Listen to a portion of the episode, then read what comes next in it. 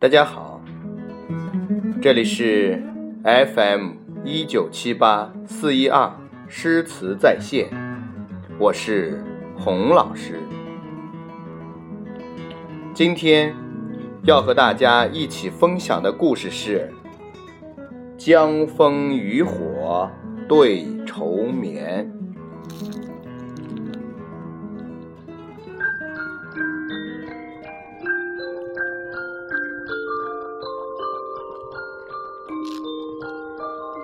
唐代诗人张继有一次在旅途中，乘船经过古代交通要道姑苏，也就是今天的苏州。在枫桥的时候，因天色已晚，便泊船岸边宿夜。时令已是秋天，夜深了，孤身一人的张继。睡不着觉。此时此刻，月亮已经西沉，偶尔被惊醒的乌鸦发出几声啼叫。霜华漫天盖地，寒意侵人，唯有岸边黑黢黢的江风和远远几处明灭的渔火，陪伴着他这个心怀旅愁的。孤舟之客，度过寂静的夜晚。突然间，岸上的寒山寺响起了洪亮的半夜钟声，那声音在张继的客船上回旋，多么悠扬，多么清新。这半夜钟声给予了张继无比鲜明的印象。特别强烈的感受，他的创作灵感顿时勃发了，一首永世流传的名诗从他口中吟诵出来：“月落乌啼霜满天，江枫渔火对愁眠。”姑苏城外寒山寺，夜半钟声到客船。诗人究竟从夜半钟声中感受到了什么？他没有多说。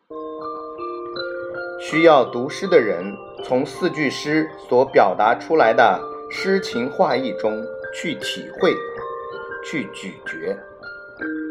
正因为如此，这首诗给人的印象也特别鲜明，特别强烈，使人永远难以忘怀。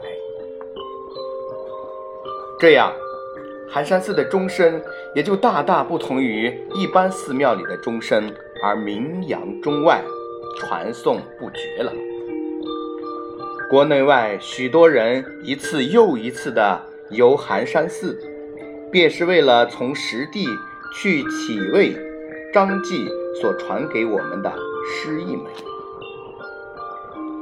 清代诗人王渔洋有一次路过枫桥，便吩咐船家泊船过夜。当时夜已漆黑，风雨交加，岸上道路泥泞，但他一概不管。要上岸到寒山寺去实地领略一下张继作品中的诗意美。家人怕他在风雨中受寒得病，而他兴致勃勃地说：“这有什么要紧？今天非去不可，我自有办法的。”于是，王渔洋找出一双鞋穿在脚上，登岸后撩起衣袍的下角。直奔寒山寺。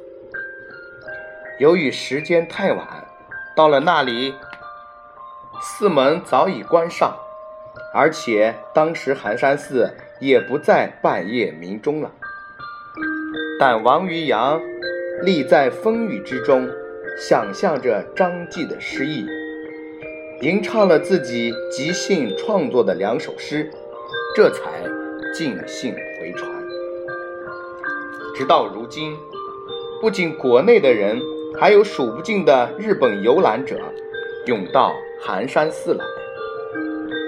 特别是每年除夕夜，大批的日本游客专程聚集在寒山寺，倾听悠扬的半夜钟声，同时爱不忍释地抚摸着、敲击着那传给他们诗意美的大钟。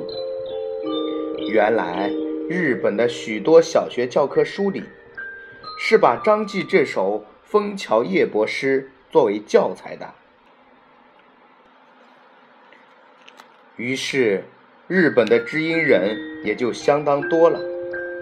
这首诗确实给寒山寺的钟声带来了非凡的魅力。